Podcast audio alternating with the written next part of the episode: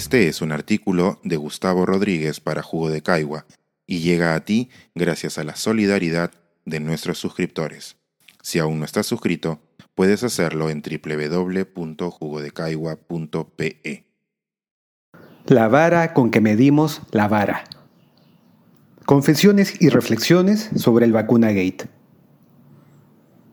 En mi país se acaba de descubrir que altos funcionarios públicos, personal médico y administrativo de dos universidades y un buen grupo de invitados se inmunizaron clandestinamente gracias a un lote de vacunas candidatas a ser compradas por el gobierno. El escándalo es mayor porque entre los altos funcionarios inmunizados figuran un presidente que por entonces estaba en funciones y dos ministras, además de un nuncio apostólico y un conocido candidato al Congreso. Yo, honestamente, no sé cómo habría reaccionado si hace cinco meses, mientras preparaba mi locro semanal, un amigo hipotético me hubiera llamado desde la universidad encargada. Es la vacuna de Sinopharm. ¿La China? Sí, pero está en ensayo de fase 3. Es casi seguro que se va a comercializar. Yo por entonces buscaba postular al ensayo clínico de una vacuna, así que, siguiendo esa línea de pensamiento, no puedo jurar que no hubiera aceptado.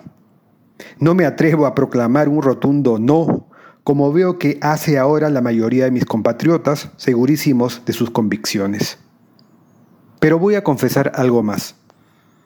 En la lista desclasificada de casi 500 inmunizados hasta hoy por el vacuna gate peruano, figura una persona que conozco desde hace mucho.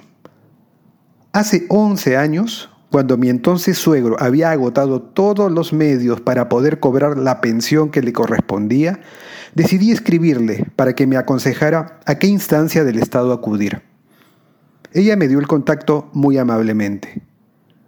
Con estas dos confesiones se comprenderá que no me sienta moralmente autorizado para lanzarle la primera piedra no me da simplemente. El Perú no es el país del know-how, sino del know-who. Esta frase cínica, si bien puede ser entendida y aplicable en todos los países del mundo, en el Perú adquiere repercusiones anabólicas porque resalta las consecuencias de nuestra terrible desigualdad histórica. Una inequidad de la que siempre salimos librados quienes tenemos mayores recursos. Dicha frase tiene una aplicación práctica en la vara, esa institución nacional parida por la desigualdad.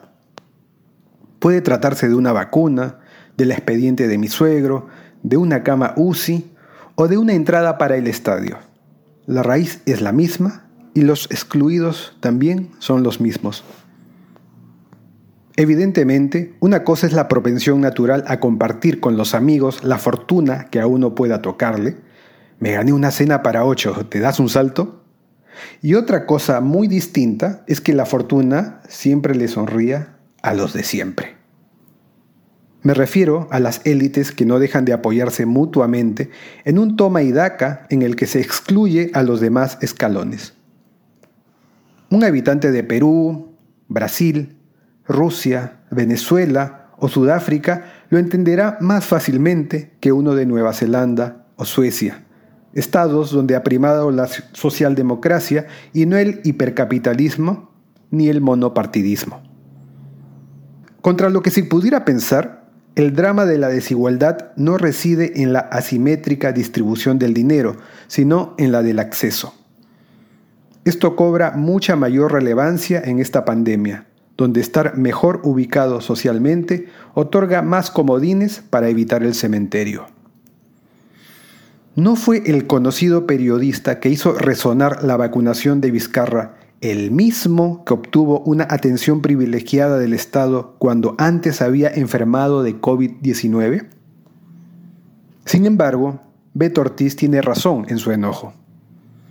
Una cosa es ser un ciudadano que, en última instancia, saca partido de su vara para salvar su vida.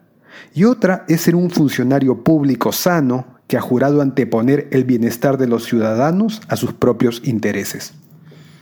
Da vergüenza Vizcarra, un expresidente que, una vez pillado, ha salido a pretender confundir con un supuesto ensayo clínico.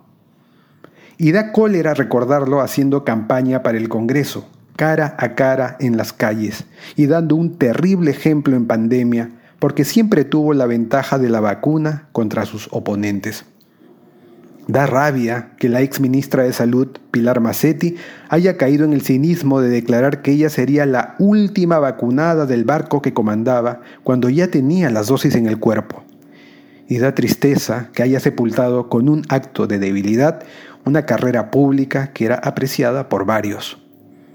Da arcadas un médico como Ciro Maguiña, vicedecano del Colegio Médico, que luego de recomendar la controvertida ivermectina contra el COVID-19, cayera enfermo y que habiéndose vacunado clandestinamente contra la enfermedad, siguió diciendo que la levedad se la debía a ese medicamento del que incluso el fabricante ha tomado distancia.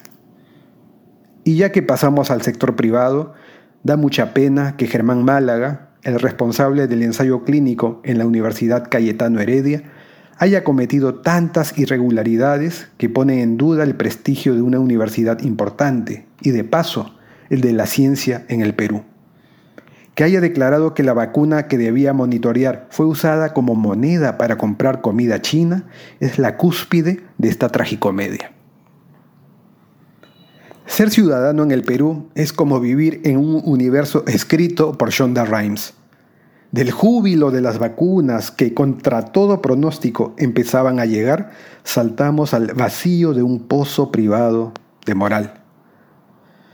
No dudo de que algo esperanzador llegará pronto en este circuito de altos y bajos, pero, mientras tanto, haríamos bien en reflexionar, tanto quienes aportamos al Estado como quienes se encargan de administrarlo.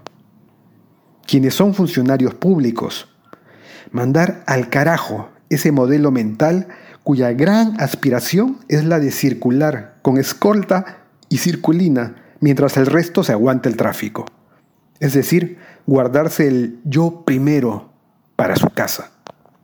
Y los que no somos funcionarios públicos, recordar siempre que cada vez que echamos mano de un contacto directo en el Estado, estamos confirmando lo desigual que somos como sociedad. Este es un artículo de Gustavo Rodríguez para Jugo de Caigua y llega a ti gracias a la solidaridad de nuestros suscriptores. Si aún no estás suscrito, puedes hacerlo en www.jugodecaigua.pe.